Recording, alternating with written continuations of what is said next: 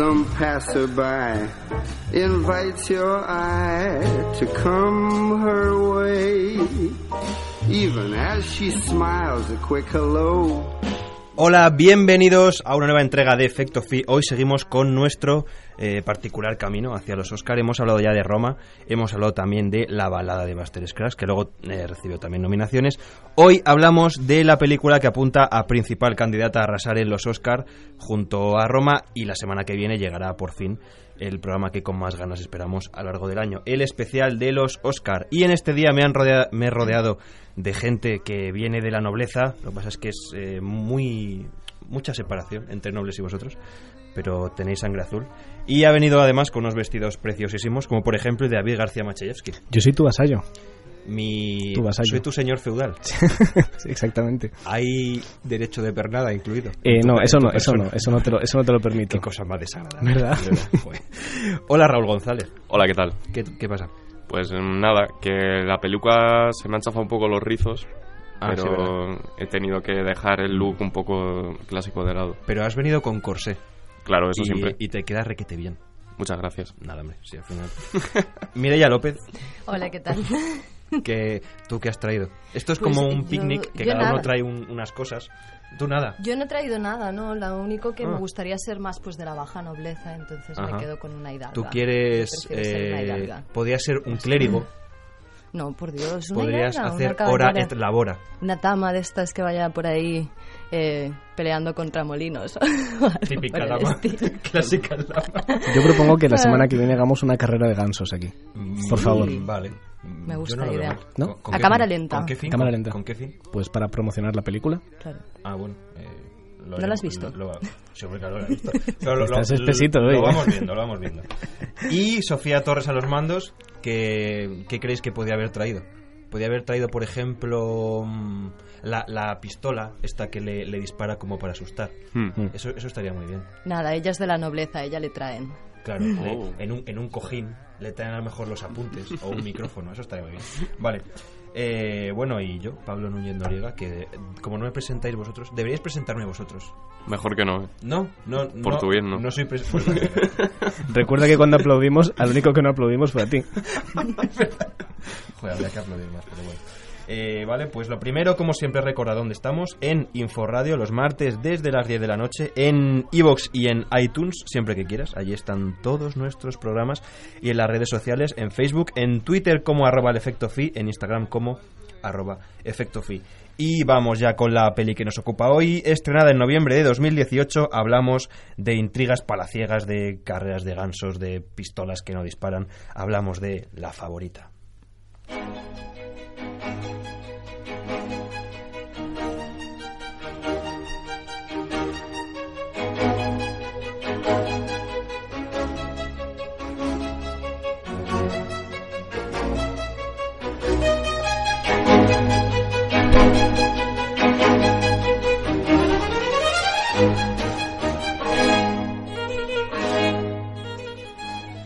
Es una pena que esto sea radio porque siempre pasan cosas muy bonitas cuando sube la música y hemos, hemos tocado el air violín.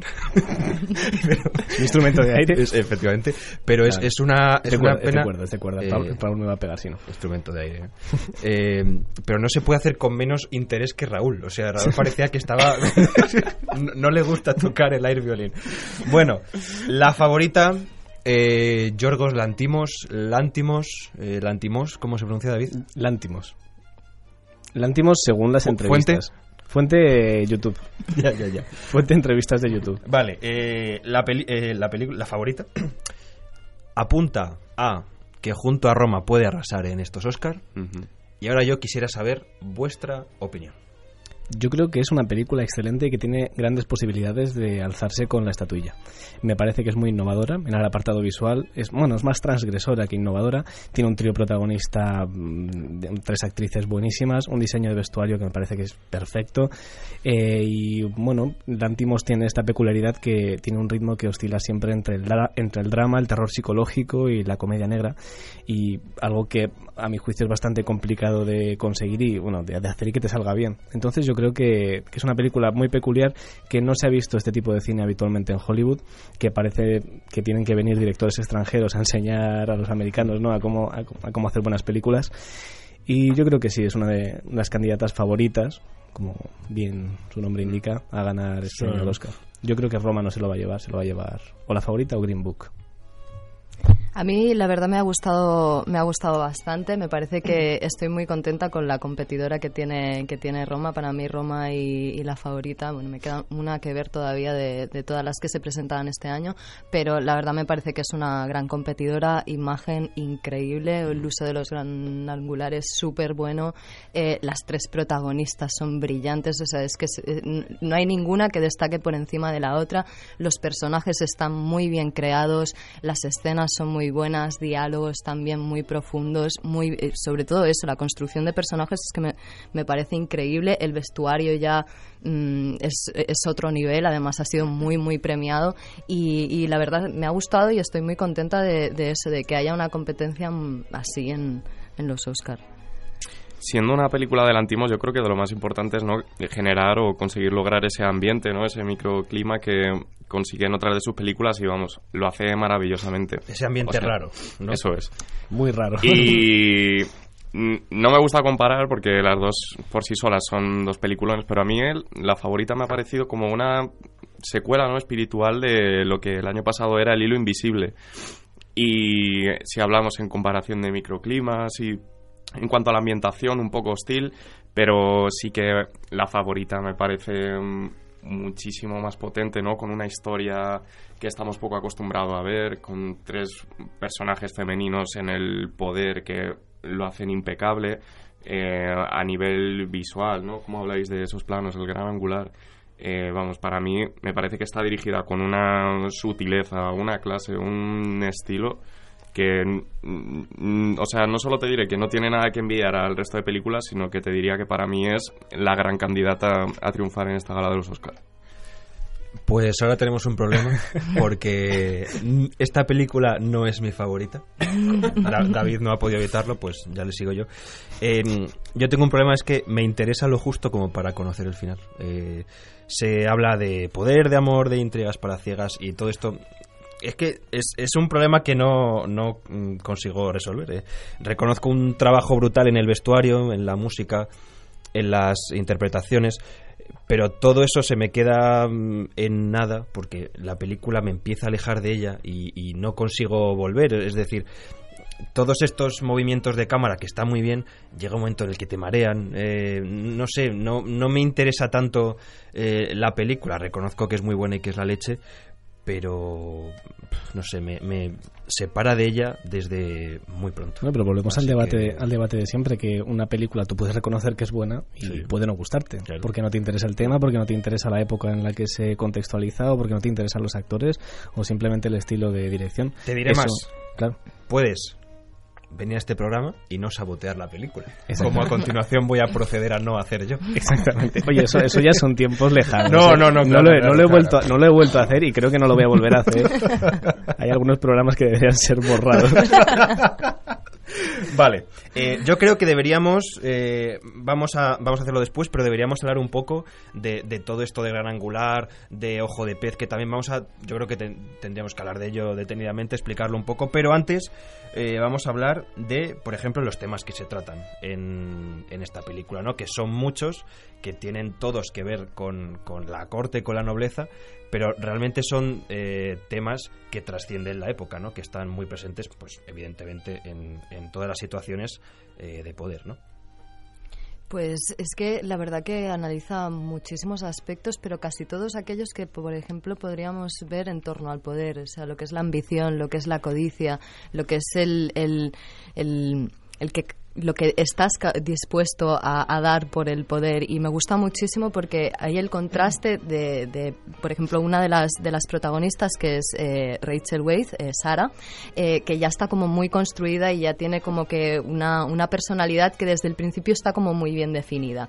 Pero por el contrario, Abigail Hill cuando llega te da una imagen completamente diferente y vas viendo cómo se va construyendo, cómo, cómo va cambiando y por ahí no sabes si realmente ella era así o no, pero cómo va cambiando para acceder a ese poder, para ganarse el poder de la, de la reina. Entonces, todo gira en torno al poder, pero además con otro, con otro elemento muy, muy propio de la película, que para mí es el amor, el amor enfermizo, que es otro de los elementos como que más destacables en, en el film. Yo creo que otro tema principal es la envidia. Eh, cómo la envidia es capaz de correr a las personas. Y el título ya lo anuncia, ¿no? La favorita, los favoritismos, el, ansia de estar cerca del poder y esta envidia tan obsesiva y, casi vomitiva que surge cuando eso se pierde o como ves que ese amor obsesivo está a punto de, desaparecer, ¿no? Y, es como, como, este, como el ser humano está metido en esta espiral de envidia malsana y es capaz de destruirse a sí mismo y a todos los que tienen a su alrededor para, para recuperar lo perdido, ¿no? y además yo me pregunto con qué objetivo, porque este tipo de películas a mí me inquietan mucho, eh, porque, porque cuando estos personajes consiguen su meta, si es que la consiguen, ¿qué pasa después, no? Porque han destruido, han arrasado con todo lo que tienen a su paso y, es como que al final queda una sensación de, vacío o de, de mala persona de que, vale, sí he conseguido este poder, pero qué viene después, ¿no? Y es como que, vale, por mucho poder que tengas, o por mucho dinero que tengas, por mucha ambición que tengas, eh, cuando consigues eso, si has destruido todo lo que hay a tu paso, te quedas como una persona, un, un, ser humano completamente vacío. Yo creo que es lo que le pasa a estos personajes, ¿no? Sobre todo a Abigail y ese final tan simbólico que hablábamos antes con los conejos. Ahora, ahora, ahora, hablaremos, de ello. Pero, es lo que me tiene loco. Vale, no, pues, pues yo creo que es eso, ¿no? Que, que, que, quedan personajes destruidos que están muertos en vida y yo creo que eso es casi tan terrible o más que, que la propia muerte lo que hay al final de una vez se ha conseguido el poder, no, no sé, supongo que una vez estás en el poder, yo creo que ya eh, teniendo en cuenta cómo llegan estos personajes, ya solo queda corromperse aún más y, bueno, lo que siempre ha pasado, ¿no? Una persona eh, sin ese sentido de la honradez que llega al poder, pues se dedica a, llenarse los bolsillos y a acaparar cada vez más poder, ¿no? Pero, pero hasta llegar ahí, eh, hablabais del, del amor enfermizo, no es tanto amor desde el punto de vista, por ejemplo, de Sara, de el personaje de Rachel Weisz, sino la necesidad de amor de la reina, ¿no? que está dispuesta a sacrificar una parcela de poder a cambio de eh, la necesidad que tiene ella por eh, conseguir cariño y conseguir amor, que para ella es amor y sin embargo para eh, las cada, en cada momento cada favorita es simplemente sexo por conveniencia, un rato de cariño por conveniencia a cambio de ese poder. Y es que el tema es que en la escalada hasta que se llega al final, para mí lo de lo mejor que tiene la película es que los personajes eh, son como libros abiertos. O sea, se muestran tal cual son estos tres personajes femeninos y puedes conectar perfectamente con ellos. Además, en un tramo bastante temprano de la película. Y no solo eso, sino que ves sus evoluciones y las comprendes. Y, y no es que pasen las cosas porque sí o porque de repente esta se vuelva mala o la otra ya no quiera... Es porque tú vas viendo cómo los personajes ¿no? a través de sus acciones se van definiendo y eso es magnífico en el guion que para mí debería llevarse el premio y, y, de repente todo, o sea, van ocurriendo cosas pero todas tienen sentido, ¿no? Todas tienen una continuidad, todo está pasando por... Eh, porque a lo mejor en la escena anterior ha habido un destello de algo que tú no te has dado cuenta, pero que sin embargo justifica que este personaje se esté comportando de esta manera. Entonces, eh, al entender también a los tres personajes, entiendes perfectamente ¿no? que Abigail lo que quiere, por ejemplo, por encima de todo es conseguir su supervivencia, ¿no? Digamos, ganarse un sitio en, la nobleza para ya, bueno, pues vivir ahí tranquilamente el resto de su vida. Y, que no siente ningún tipo de, amor por la reina, en principio, más allá del interés. Y se ve por, en cómo se acerca a ella, cómo a veces cuando dice algo que parece que lo dice solo por intentar caer bien, cambia la gesticulación de la cara, ¿no? En ese tipo de detalles que son muy sutiles, pero que hacen a, a la película muy grande y a los personajes que estén tan definidos y que para mí es lo que te haga conectar también con ellos, con la película y entender muy bien lo que va sucediendo y que todo esté muy bien justificado. Claro, pero es lo que hemos hablado muchas veces aquí, que realmente las grandes historias son las que tienen muy buenos personajes, que son estos personajes los que llevan la trama y no la trama los personajes, porque muchas veces se utiliza, eh, se, meten historias con calzador, se, esto pasa porque sí, o estas famosas coincidencias, ¿no? De que esto ocurre porque casualmente... No, pero aquí son los personajes eh, muy reales, ¿no? Son, sí, es que los he sentido Hay una relación orgánica con la, con la, con la historia entonces son estos los que llevan la, la trama y no la trama los personajes. Son muy reales y además son también muy auténticos porque y me gusta muchísimo el contraste que hacen porque si te das cuenta la que realmente ostenta en ese momento el poder que es la reina, te das cuenta de que es la más infeliz de todas. Y la más vulnerable. Claro, además. y la más vulnerable y siempre pequeña, crees como que te va a dar la posibilidad de llegar y yo creo que lo que hace feliz a, a las dos otras protagonistas, a Abigail y a, y a, mm, y a Sara es, es el- la pugna por el poder, porque luego es eso, la que ya está en el poder es como no tiene ninguna felicidad y todo eso es- se da por tener unos personajes tan bien construidos que te da la posibilidad de no solo ver sus personalidades, sino esos pequeños matices que es como la confrontación de la que ya está en el poder pero realmente no es feliz y las que pugnan por el poder para llegar a eso que probablemente pues tampoco sean felices cuando lleguen. Lo decía Emma Stone en una entrevista sobre la película, ¿no? Que ella estaba leyendo su personaje, el guion, y las 30 primeras páginas decía, "Pf, joder, me ha tocado el personaje pelmazo, la que siempre intenta caer bien, agradar, tal. Pero claro, de repente se va tornando la película, va cambiando los personajes. Casi todos los personajes pasan por casi todos los sentimientos, ¿no? Amor, risa, odio. La película es bastante completa en ese aspecto. Y vamos, la propia Olivia Colman lo decía, ¿no? Que vio el papel y dijo, es que quiero interpretarlo porque es súper completo, va a ser un- una experiencia y vamos, ahí está con el BAFTA que ganó hace nada. Y yo, y yo estimo que el Oscar se lo va a llevar. Yo estimo también ella. que se va a llevar el Oscar. Yo creo que sí va a ser ella la ganadora. Decía Raúl antes eh, que se, el- el- los personajes tienen una transición que podemos ver muy bien y además decía David lo de que son los personajes los que dan forma a la historia y no como, como a veces pasa que e- este personaje tiene que volverse malo y, y de repente en un momento es malo. No, tú vas viendo eh, poco a poco como no, no malo, sino eh, egoísta, digamos, ¿no? Sí. Cómo va pensando en sí mismo, cómo llega al, al palacio que la lanzan desde una carreta eh, al barro y viene diciendo pues es que había un señor que estaba haciendo no sé qué en la carreta y, y, son eh, personajes también decía Raúl que experimentan todas las sensaciones no todos están arriba y todos están abajo. Eh, en este caso Abigail llega desde eh, no recuerdo muy bien si la habían como echado de, de su familia de sus tierras o una, una, una cosa extraña eh, que, que ve- se veía obligada a esta situación ¿no? y entonces llegaba y, venía de, la nada, venía de, volver a levantarse. Y luego, a lo largo de la película, se da la vuelta y es eh, Sara la que, estando arriba, acaba eh, bajando ¿no? por, por el ascenso de este personaje. Yo, Eh, creo, yo sí. creo- yo creo que la maldad de Abigail precisamente viene de la, de la humillación sistemática que recibe, ¿no? Porque ella era una persona que pertenecía a las altas esferas de la, de la nobleza y que la presentación que tiene es cayéndose de un carro después de que un tío se masturbase delante de ella y bañada en barro, ¿no? O sea, cómo se la presenta y, y cómo mm, el único trabajo que le pueden dar siendo una persona que pertenecía a la nobleza es eh, ser una criada, ¿no? Entonces es como que va generando una... Es como que todo está justificado, ¿no? Porque Sí. dices, no, Abigail es un personaje horrible y, y lo es. Al final acaba siendo un personaje demoníaco casi peor que Sara al principio. Pero, pero es como que está justificada esa maldad Claro. porque la han tratado tan mal en todo momento que la evolución es natural, ¿no? Claro, por eso me gusta tanto.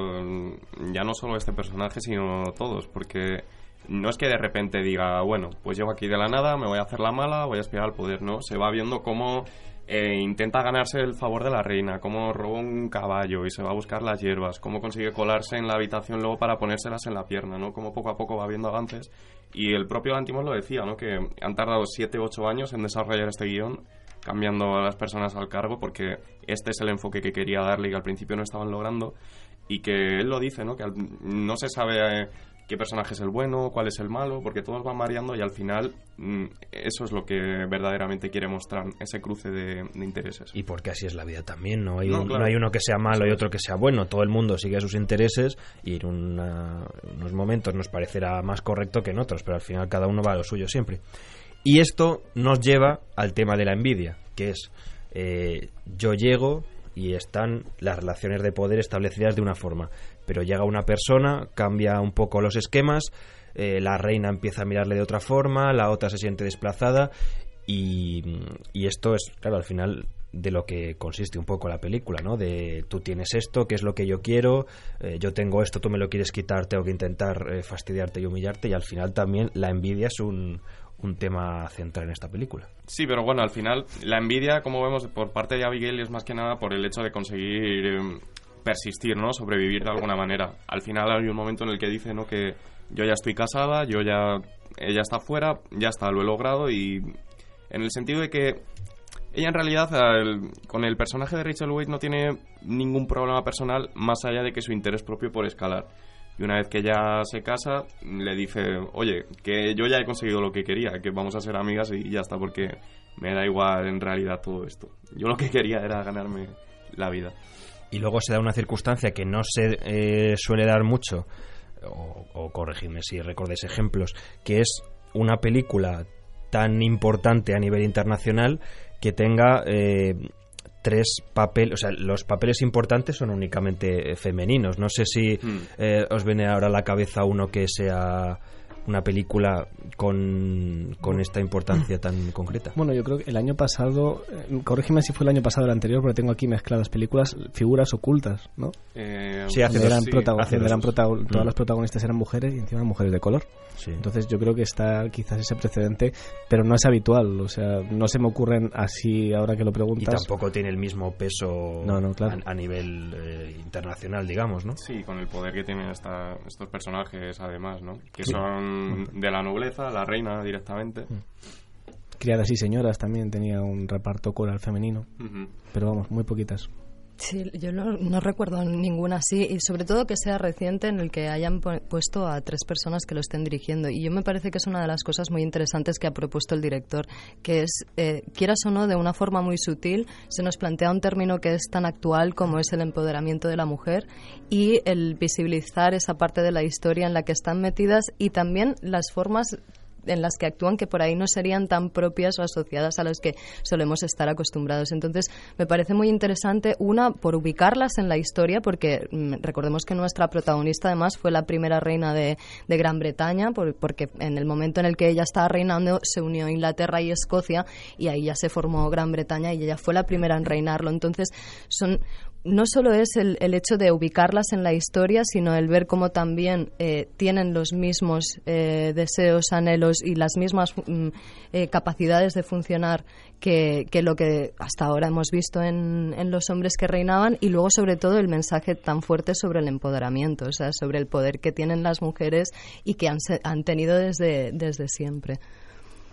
A mí, salvando un poco las distancias, te diría que para mí esta me ha parecido la película con un mensaje más feminista del año. O sea, quitando que obviamente pues eh, tienen rencillas entre ellas por el poder y demás, que, eso no es un mensaje muy feminista, pero tienes a tres pedazos de personajes que son mujeres eh, arriba, llevando la película a sus hombros y en el poder.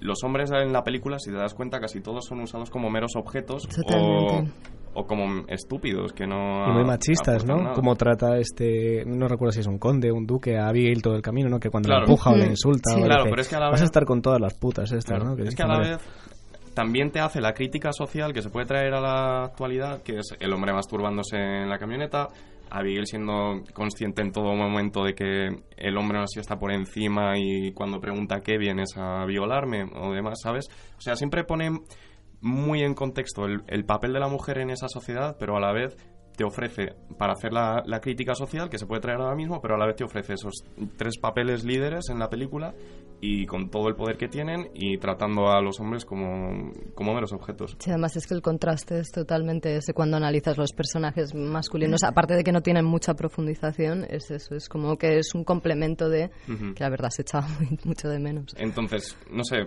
por eh, abrir un poco ese melón, a mí me parece este tipo de películas las que hay que mostrar y no coger y decir, venga, vamos a nominar a Pantera Negra mejor película porque sí, es que no hace falta. Tenemos unas pedazos de películas que pasan desapercibido, por así decir, en cuanto a ese mensaje o ese contexto, porque no se quieren vender así, pero hay mensajes muy fuertes, críticos con la sociedad. Y cómo, y cómo se los ridiculiza también, ¿no? Porque eh, esta secuencia, eh, cómo se divierten, ¿no? Tirándole fruta a un tipo que está desnudo en, frente a un trampantojo.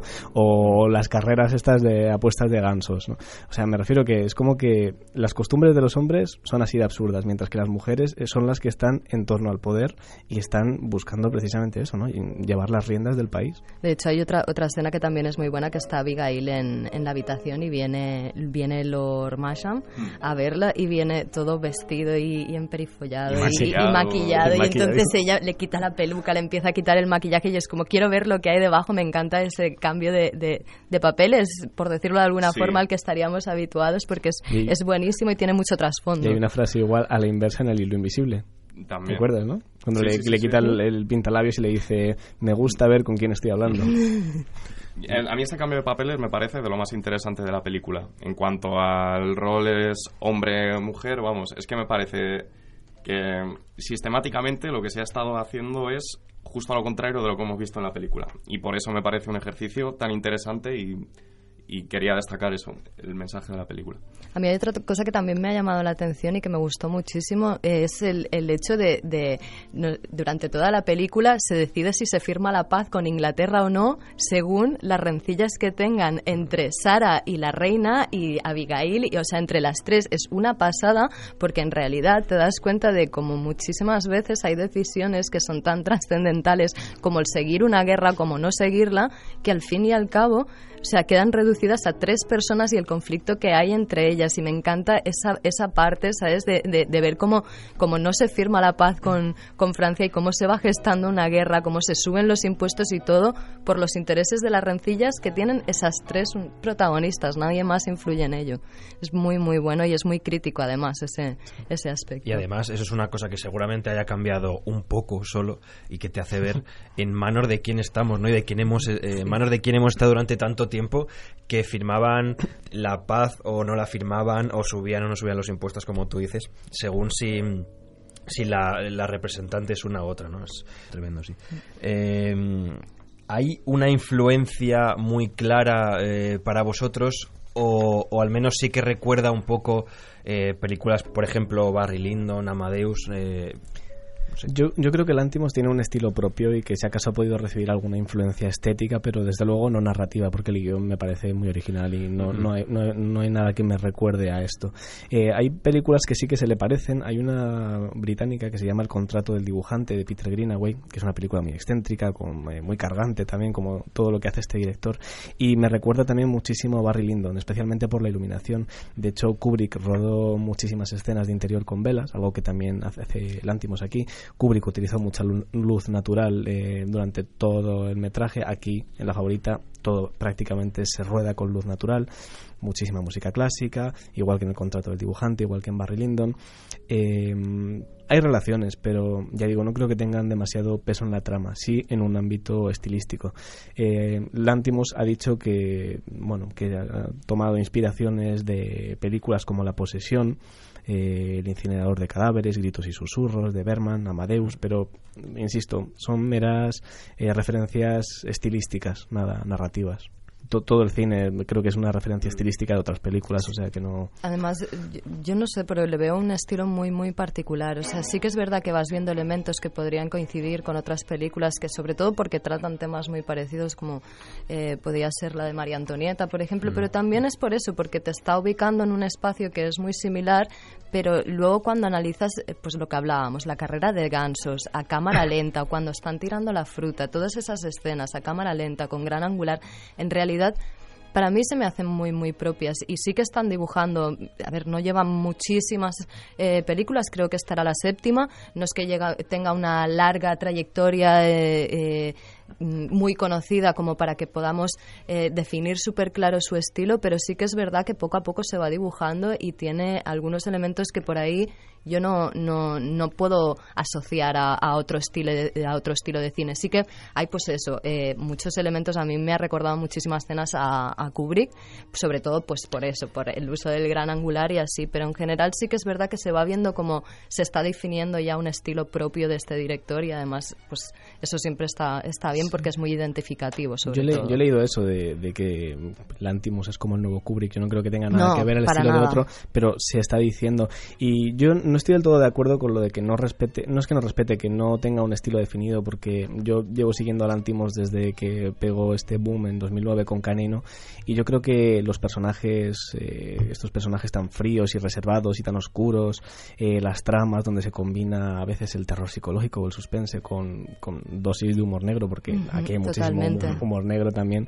y esta satirización del melodrama es algo que se ha hecho que lleva haciendo Lantimos en todas sus películas y yo creo que la habilidad o la grandeza que tiene este director es que trata los mismos temas, eh, o sea, los trata desde el mismo punto de vista, pero con historias que no tienen nada que ver. Entonces tú ves Canino, ves El sacrificio de un ciervo sagrado, ves Langosta, y no tienen nada que ver. Puedes reconocer que es una película suya porque tiene elementos surrealistas, porque introduce humor negro. Es como, eh, lo- se me ocurrió el otro día, eh, estaba viendo Funny Games y digo, es que si Lantimos dirigiese Funny Games sería divertida, ¿sabes? Entonces, eh, de hecho hay una escena, no sabéis si habéis visto El sacrificio de un ciervo sagrado, pero al final de la película hay una escena que es mm, durísima, donde un padre tiene que decidir a si matar a su mujer, a su hija o a su hijo. Y entonces se tapa los ojos y empieza a dar vueltas eh, en plan aleatorio. Voy a disparar aleatorio a ver cuál de los, a cuál de todos disparo, ¿no? Voy a hacerlo por, por el azar. Y, es una escena que es brutal, pero que al mismo tiempo es completamente absurda y es que en ese momento te ríes de lo absurdo que es.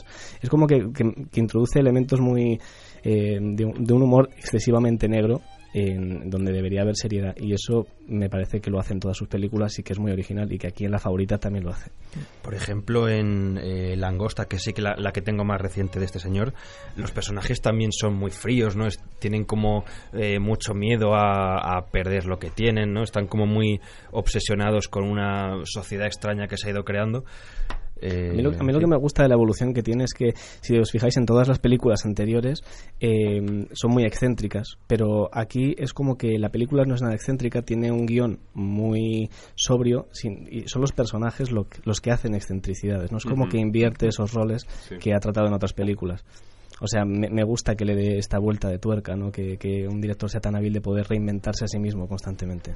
Luego, otra cosa que tiene que hay que poner en valor son eh, las actuaciones, ¿no? Tanto Rachel Weisz como Olivia, Olivia Colman como Emma Stone son eh, tres eh, actrices que brillan mucho en esta película y que en su conjunto, junto pues eso, con el vestuario, la banda sonora, la- el ritmo de la película, hacen que, que eso, que brille y que tenga especial importancia, ¿no? ¿Cómo eh, valoráis vosotros el, el papel de estas tres actrices? Eh, ¿Opciones también, digamos, a, a llevarse los principales premios? Yo creo que la, la, principal candidata a llevarse el premio es Olivia Colman. Y no solamente por, por la interpretación, o sea, lógicamente es por la interpretación, pero me gusta mucho porque no tiene... Algo que habitualmente se hace en este tipo de películas es pintar a todos los personajes, especialmente los femeninos, como eh, muy bellos, ¿no? Siempre con mucha parafernalia en, en la cara, maquillaje y demás. Y aquí es como que ves a, a la reina en los momentos de mayor debilidad, tirada por el suelo, despeinada, llorando con el maquillaje corrido, Enfer- completa enferma tirada en la cama. enferma, también, sí. completamente desquiciada, ¿no? Y aunque con Abigail y con Sara pasa lo mismo en algunos puntos, no es tan exagerado. Yo creo que, que- que, mm, donde más se mm, viola, entre comillas, esa intimidad es con la reina. Entonces esa debilidad, que también me imagino que para eh, cualquier actor o actriz verse en esas circunstancias, eh, pues no sé si es agradable o no, no sé hasta qué punto eh, les, les gusta verse tan humillados dentro de una propia de una propia película yo creo que eso es muy complicado de lograr no Ese- llegar a esos esas cotas de intimidad y de sufrimiento eh, pues no sé yo creo que tiene más su mérito por parte de Colman que, por las otras dos que están excelentes Sí. las tres ¿eh? pero Pero para mí Olivia Colman es que en la película, mm, lo decía antes, eh, la reina es que parece casi una niña muchas veces, ¿no? Hay cosas que se escapan de su contexto, cosas que no comprende o que vemos como por, por tanto al final son entre el Abigail y el papel de Rachel Weisz vemos que son al final quienes llevan la corona, ¿no? Quienes toman las decisiones, aunque al final siempre la reina es quien se acaba imponiendo, pero me ha encantado verla así, en este papel. Es que lo he disfrutado muchísimo, porque lo he sentido súper natural, muy transparente, y es como si pudieras estar allí y entender perfectamente todo lo que se les está pasando por la cabeza, ¿no? Y al final, como le gusta también que, que se peleen por ella, estar en el centro de atención, no sé, es un papel que a mí me ha encantado y yo creo que va a ser digna ganadora de, del Oscar. Y de reparto entre Rachel Weisz y Emma Stone, es que tampoco sabría quedarme con una. No, están, están excelentes las dos, la verdad. Yo sí me voy a mojar un poco más en la de mejor actriz de reparto, que es verdad que había como que una gran competencia entre las dos, no se sabía y al final lo Sí. bueno es que puedan ir las dos, así que estoy Mm. muy contenta. Sí que es verdad que me voy a decantar por Emma Stone, Mm. porque, no sé, Rachel Weisz tiene muchísimas tablas, ya, mm, no sé, es como... Me gusta muchísimo su papel, pero es verdad que, que, que Emma Stone con su papel de Abigail, o sea, es que, es que tiene momentos tan, tan buenos y que se pueden exprimir tan bien, que no digo que, que, que Sara, que el personaje de Sara no tenga también eh, muchísimo que explotar, pero es verdad que Emma Stone está magistral. Ahora, entre las tres me quedo con Olivia Colman, o sea, es increíble el papel que hace, estoy súper contenta de que esté nominada como Mejor Actriz y ojalá se lo lleve porque en realidad hace un papel muy muy bueno, muy complejo y además te lo transmite todo tan tan lindo y tan cierto, o sea, no hay ningún momento en el que te lo cuestiones, es me ha gustado muchísimo esa actuación. Bueno, el BAFTA a mejor actriz se lo llevó Olivia Ujú. Colman y a Sí. mejor actriz de reparto también se lo disputaban entre Rachel Weisz y Emma Stone, se lo acabó llevando Rachel Weisz. Ujú. Uy, Mira. a ver Así si va a haber que- que hacer aquí intrigas de palacio también para ganar el premio. Sí. Eh, hablamos de dirección, ¿nos parece? Porque aquí eso, yo creo que por encima de todo en esta película brilla, eh, además de las interpretaciones, brilla la dirección. Yo creo estos eh, movimientos de cámara, estos ojos de pez, que eh, si me dices alguna película en- más en la que se utilice esto, te lo agradecería porque ahora mismo no me viene ninguno a la Lo cabeza. estaba, lo estaba pens- cuando estaba preparándome antes el guion, Sí. estaba pensando en dónde he visto yo Ojo de Pez. Y mm, se me han ocurrido solamente dos películas, que son Brasil, que ya hablamos de ella aquí además, en el sí. de Terry Gilliam, y creo que Aronofsky también lo utilizó en Requiem por un sueño, en varias secuencias. Pero salvo esos dos ejemplos, eh, yo no recuerdo nada. O sea, es algo muy poco habitual. Es que es un, Es un recurso muy extraño, muy sí. raro. sí. Para mí no es tanto el que lo use, sino el sino el cómo y el cuándo. Porque tú puedes usar el ojo de pez a lo mejor en alguna película, en determinada secuencia en la que creas que, bueno, el ojo de pez te va a dar ahí, pues, un, un carácter apropiado para lo que quieres mostrar en la escena. Pero es que aquí vemos que las excentricidades a nivel de cámara están presentes durante toda la película. Esos planos tan grandes con donde la habitación entera no cabe en la pantalla y se tiene que, que Son doblar. como Eso- una, ahí va, una panorámica del móvil, ¿no? Sí, sí. Y, y para mí eso es lo que realmente lo hace especial, ¿no? El no decir, bueno, lo voy a usar aquí como un recurso. Sí que, por ejemplo, hay otros que no me han gustado tanto como las dobles exposiciones. Hmm. A mí particularmente no me han gustado. Bueno, la usa para terminar la película. También ahí superponiendo las caras con los conejos de fondo, pero el, el resto de el resto de giros con la cámara, eh, los raíles, ¿no? El cómo estás en una habitación, de repente te giras y la ves entera, no sé, a mí, vamos, me ha parecido fascinante. Y te sitúa allí en, al pie de la pista y te permite ver todo. No, pero al fin y al cabo es una película muy psicológica y yo creo que precisamente lo que, lo- o sea, esta, este- la utilización de estos recursos lo que busca es romper la estética cinematográfica y crear una sensación de extrañeza, ¿no? Que es También final- Joe Steel, que Exactamente. también viene dado mucho por estos giros de cámara. Claro, exactamente. Sí, además exactamente. también, o sea, una de las sensaciones que a mí me transmitía muchísimo es la grandeza. O sea, cuando te está enseñando todo el espacio que te rodea y además un espacio en el que hay muchísimos elementos, porque cada una de las habitaciones, recordemos que el estilo que tenían de decoración era muy, muy recargado. Entonces, claro, ya no solo eso, sino que te está transmitiendo la grandeza y, y toda la parafernalia que engloba, ¿sabes? La, la vida palaciega y todo Sí, lo que hay en ella. Me viene a la cabeza eh, estas imágenes de, eh, de historia del arte, de cómo eran las casas en esta época, que tenían los cuadros colocados de tal forma que prácticamente no se viera la pared. Era todo muy eh, ostentoso para que... Sí, muy barroco. Sí, Cargado, ten- muy- tengo todo este dinero y, y quiero que no se vea la pared de todos los cuadros que parece que son eh, como baldosas puestas por la pared, ¿no? Y, no y yo creo que no solamente introduce estos elementos de extrañeza a través de la narrativa, yo creo que la música también juega un papel muy importante, ¿no? Porque contrapone, contrapone lo clásico, ¿no? Lo bonito a Vivaldi, con, con este, además es lo que está sonando ahora de fondo, ¿no? Con este tema obsesivo, con violines, pianos y otros instrumentos que, que desafinan, ¿no? Que se entremezclan entre sí, que, que parece que están desafinando todo el rato. Yo creo que esto simboliza bastante esta mm, sensación de hostilidad, de, de, de obsesión y de locura y esta espiral de malestar en la que entran los tres personajes. Creo que todos los elementos narrativos están acordes con los sentimientos que tienen los personajes. Y te genera también una sensación muy extraña con eh, estas dosis de humor negro que van cayendo de vez en cuando, porque todo es muy serio, muy regio, todo el mundo va muy bien vestido, muy bien peinado, muy pintado, y, de repente te sueltan eh, un, chistecillo que, haría un, que harías tú con 15 años a lo mejor, o, te aparece un señor desnudo recibiendo eh, golpes de manzanas o no sé qué le estaban cuando tirando. Se, cuando se desmaya dando el discurso porque no sabe qué decir, ¿no? O sea, es que son cosas que son buenísimas. Y esto me recuerda, lo acaba de decir Raúl hace un momento, a ese momento final. Eh, con los conejos, ¿alguien me puede decir qué significa? ¿Alguien ha pensado en ello? ¿O solo, solo me ha extrañado a mí? O sea, hay, mm. hay una reina y, y, una dama acariciándose y de repente a ese plano se superpone uno con conejos corriendo. ¿Qué significa eso?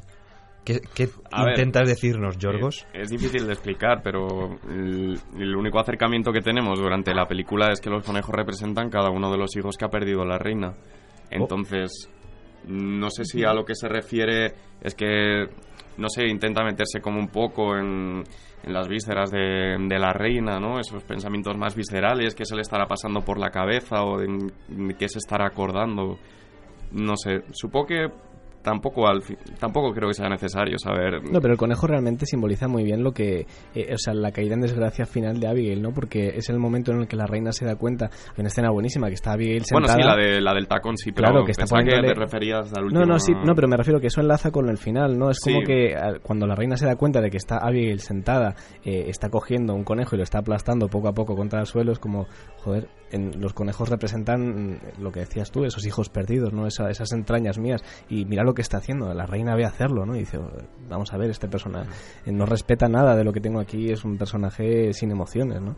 Y yo creo que engarza con el final, que han sido precisamente darse cuenta del poco respeto que tiene Abigail por sus conejos, lo que luego al final mm, pretende simbolizar esta superposición de imágenes, ¿no? O sea, es como, vale, aquí hay una desgracia, la está, esta, esta, esta secuencia final, la reina y Abigail que la está abrazando, ¿no? Está pegada a ella y y se superpone a los conejos. ¿Por qué ha caído en desgracia? Precisamente por eso. Claro, yo, vamos, yo, lo entiendo así. Ahí entiendo que es un poco cuando, como cuando ves a un, a un niño haciéndole no sé qué en un hormiguero, que es como, no, no te metas ahí porque no te han hecho nada y además son muy pequeñas y no pueden defenderse. No es un poco la maldad de ese personaje eh, que, que ya ha pasado por tantas cosas y le ha ido dando igual tantas cosas que ve un conejo y simplemente, pues porque no tiene nada mejor que eh, a, lo que dedicar ese momento, que hacer como que lo aplasta con, con el tacón. Es que... A ver. Es que lo voy a repetir otra vez. Repítelo, es repítelo. Es que los personajes están súper bien construidos. Es que Abigail no es mala porque sí. O sea, al final, si te das cuenta, ella es consciente en todo momento de lo que está haciendo. Cuando está retirando las cartas de la reina, ella no es solo bueno, yo soy mala, le tiro las cartas, yo me quedo aquí, me caso y fuera. No, no, ella coge la carta, la lee y se pone a llorar mm, de lo bonita o de lo que le tiene que estar diciendo Sara en esa carta a la reina. Pero se pone a llorar y la coge y la tira y la quema porque es con lo que tiene que hacer, ¿no? Es en, de lo que va a su vida, es, su meta. Sí, que aunque sea bonito, se, claro, pero, libra de un problema. Claro, pero a mí me gusta por eso, porque es muy real, muy natural. Eh, los personajes hacen las cosas, pero no porque sí. Eh, de verdad está sintiendo lo que está pasando a su alrededor y eso conecta perfectamente. Y eh, yo creo que esa escena final en la que Abigail pisa el conejo es, o sea, sí que es verdad que tenemos algunas escenas, no sé si os acordáis de la que se acaba de casar con Lord Mashram y que están en la habitación y, eh, bueno, es la noche de bodas, Y, está ella pensando y maquinando, ¿sabes? Mientras el otro lo único que quiere es acostarse con ella, ¿sabes? Y final termina haciéndole una paja pasando por completo de la acción pensando en cómo deshacerse de Sara.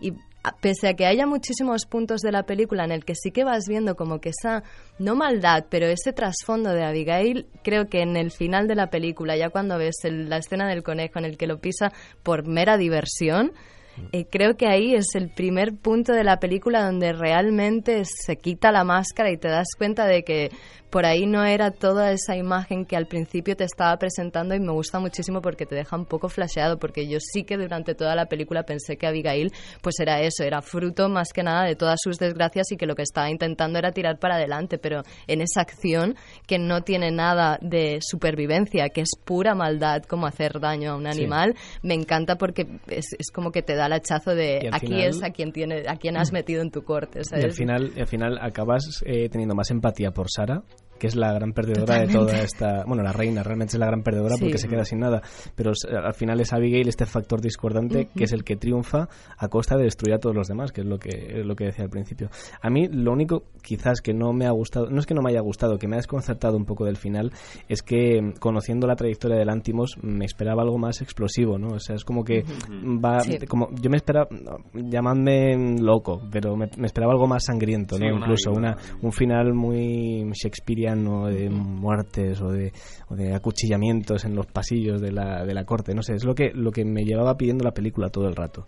Y no ha sido así, pero bueno, creo que tiene su justificación. Espero que hayamos convencido a Pablo de, de, cuál es el significado. más o menos. a lo mejor nos hemos equivocado todos y luego pero, otra cosa. El final va eh, muy en consonancia con la película porque es todo muy eh, todo muy decorado, todo muy eh, no, no, sé, hay, hay una violencia eh, intrínseca, en, las cosas, pero realmente eh, la película es eso, es muy de corte, es muy todo muy mundo muy bien vestido, muy educado y, el, y el final también refleja un poco eso, ¿no? y quería hablar Raúl de la banda sonora, que tiene mucha importancia en la película, ya lo hemos dicho. Sí, en relación a lo que decía David, ¿no? Como esa tensión se construye a través de cromatismos o muchas veces hay, hay una canción que son minutos de solo dos notas. Sí. Pero que es como si fuera casi un, tic-tac, ¿no? Un reloj. Y lo que me encanta de la música es que está perfectamente adaptada a la época, ¿no? Es todo música de cámara y con los instrumentos que, que había entonces. Y como incluso este tic-tac, ¿no? lo hace también con esos instrumentos como recurso. Y vaya, es, es que es un elemento más que es muy sólido y que funciona perfectamente con el resto de la película. Como lo ha dicho, David lo ha dicho perfectamente, vale. Gracias. eh, qué bien sienta que te reconozcan el trabajo. ¿Verdad? a ver si se lo reconocen a Lantimos también este año en los Oscar, que ya es hora. Pues hablando de reconocimientos, eh, hace nada se han entregado los BAFTA y que le ha caído a los BAFTA premios precisamente de la Academia Inglesa la favorita película inglesa que le ha caído a, esta peli. Eh, yo no sé, sé que le ha caído siete, y, mm. pero no ha sido ni mejor director ni mejor película que se lo ha llevado Roma. Le han caído los técnicos, maquillaje y peluquería, diseño de producción, mejor film británico, eh, mejor diseño de vestuario y, los más importantes que le han caído son guion original, actriz para Olivia Colman y actriz de reparto para Rachel Weisz. Muy merecidos. Estas, estas tres actrices, por cierto, contaban que en el reparto que Lantimos que no era un hombre muy muy hablador, ¿no? Que no, tiene no tiene pinta. Que, que, tiene un gran corazón y es una gran persona, ¿no? Pero que no digamos que no es la alegría de la huerta cuando están en rodaje y que además de, de las rencillas que tenían por el poder ellas dentro de la propia película en el propio rodaje ellas también peleaban por ver quién hacía sonreír más a, a Lantimos. ¿Ah, sí? Sí, cuando hacían una, una actuación, algún corte, pues a lo mejor Lantimos decía o sí o no, ¿sabes? Ni siquiera se paraba a decir cómo tenían que actuar, cómo tenían que hacer las cosas, porque él cree que no hace falta, ¿no? Que si hay a una actriz le estás diciendo cómo tiene que sentir su personaje, mm. al final no va a ser real y va a ser casi contraproducente. Un estilo del director. Y vaya, cuenta Olivia Colman que, que las tres estaban, después de rodar alguna toma en la que estuvieran juntas, que luchaban por ver ¿no? qué actuación le había hecho más gracia a Lantimos o cuál le había hecho más ilusión, a ver quién conseguía sacarle una sonrisilla, aunque fuera. Y que esa era la verdadera lucha que tenían fuera de, de la película. Vale, pues que le, le deparáis buen porvenir en los Oscars. Se lo deseo. Yo se lo deseo también. Y aunque ya hablaremos de ello en el próximo programa, Sí. de las favoritas, yo apuesto por tanto a mejor película como por la favorita como Green Book, que también me ha parecido Mm. una película excelente. Yo estoy a tope con Green Book también. Y luego también creo que Roma no se lo va a llevar a mejor película. Yo creo que le van a dar a película de habla inglesa. Creo que sería lo lógico, la verdad. Y yo deseo que entre Green Book y la favorita que gane que, que gane la mejor, me da igual. Mientras no gane el vicio del poder. No creo. Va a ser, va a ser muy divertido hablar de esa Que por película. cierto, El vicio del poder ganó mejor montaje en, en los BAFTA. Vale, que gane el mejor montaje que si haga lo quiere. que quiera. Ya no lo pasa nada. en Que le den algo. Oscar, Buena pero- han montado. Eso Que le den algo técnico me, me parece estupendo, pero Mejor- película, mejores mejores no, créditos eh, entre Intermedios. medios. Intermedios, sí. Vale, pues como es tradición, eh, tenéis que decirme vuestra escena, vuestra idea, vuestra frase, personaje, eh, conejo incluso favorito. Yo me creo que me decanto por hay una escena eh, es una escena muy simbólica cuando están lo has comentado al principio cuando están haciendo estas prácticas de tiro Mm. y ella la primera vez le hace esta especie de medio broma medio en- bastante en serio como que la, va dis- la dispara sin, sin el cargado o sea sin la no sé qué, no La- sé qué la- llevan. estas bromas que le haces a alguien que te Eh, cae mal, que es, es broma, pero a lo mejor no del todo. Y sí. luego como Abigail se la devuelve, ¿no? Mm. Mm, Apuntando a un... eh, lanzan gansos, ¿no? O patos, no sé, Mm. no sé muy bien qué, qué- qué es lo típico que es. O palomas. Bueno, lo que fuera. Y, y dispara y le salta toda la sangre del animal en la cara, ¿no? Es como... Esto es lo que te, esto es al final lo que lo que voy a acabar haciendo contigo. No te voy a, tú me has humillado, pues ahora te voy a humillar yo a ti. Te lo voy a hacer aún más fuerte de como lo has hecho tú. Yo es que me iba a quedar con esa. Porque es me parece la descripción perfecta de la película si la tienes que reducir a, a una toma, ¿no? Es como una, una lucha en- entre dos mujeres por conseguir más poder y cómo al final, dentro de este escenario que parece todo muy pintoresco, muy bien puesto, cada cosa en su sitio, ¿no? Al final lo que tienes es un salpicón de sangre inmenso en la cara, porque al final de lo que va el tema es de esto. Y lo otro es solo apariencia. Pero ya que no me puedo quedar con esa, Claro, está vamos a dejar que elija una Mirella y yo mientras me la pienso. Pues eh, concuerdo en que las escenas de, de las prácticas de tiro son muy, muy buenas, de lo mejor. Además que tienen muy buen escenario para, para rodarlas. Eh, por peculiar por ahí me quedaría, no por simbólica y por que tenga mucho mensaje dentro de la película, a mí la carrera de gansos me encantó. Me pareció buenísima. Creo que es la primera O sea, vez que se, que se rueda algo así. ¿eh? me- a mí me pareció brutal. O sea, no había visto Muy nunca épica. nada de ese tipo y me gustó muchísimo la carrera de, de Gansos como, como además es que vas viendo las expresiones, está súper bien utilizado el recurso de la cámara lenta porque vas viendo las expresiones, ¿De lo- las de facciones de... No, de los que están apostando en la carrera de gansos. Cómo ¿sabes? corren, cómo no, son horribles porque además vida es eso, esto. es como, como una trupe de energúmenos apostando a una Sí, carrera sí. de, de gansos y, lo que te permite eso de, de utilizar la cámara lenta es precisamente ver todas esas gesticulaciones de la cara, que de las facciones que, que terminan por, pues, este tipo es un desequilibrado y son los que nos gobiernan, ¿sabes? Sí, que es es lo peor de todo. Claro. Que es como muy Yo estaba pensando en, en este momento en el que eh, Abigail envenena a Sara y se cae del caballo y la recoge, no se sabe muy bien si es un, es un prostíbulo, es una especie Sí, de casa extraña, que tú eh, tienes la sensación de que ya se va a quedar ahí porque la han, como que la han, ya que te hemos curado, tienes que devolvernos, ¿no? y, y le, le prevés un, un destino bastante malo, pero luego vuelve, no sé, a mí Sí, me- bueno, el destino es igual de malo. Sí, al final, no, eh, o no, sea no que- mejora. Eh, Raúl, ¿tú qué? ¿O, o- o pospones? Pues mira, por decir algo, me quedo con la escena en la que justo vuelve Sara, que mm, justo se está celebrando este acto, ¿no? Con la música de fondo, manda que abandone toda la sala, Mm. que es como ah, el choque final, ¿no? Digamos que lo que es el- la trama, el móvil, que está dividida por episodios, yo pondría que de aquí en adelante ya es como el epílogo, Sí. para cerrar un Y que poco... tiene un diálogo muy, muy simbólico también que le dice, no, eh, veo que has vuelto y le corte y dice del infierno, donde creo que tú vas a estar algún día también, ¿no? Sí, sí. Al infierno, ¿eh? Al infierno. Soñé que te apuñalaba en, en el En ojo, el ojo. Que, que te clavaba una aguja en el ojo, qué bonito. Qué, qué, qué- qué símil, tan metafórico.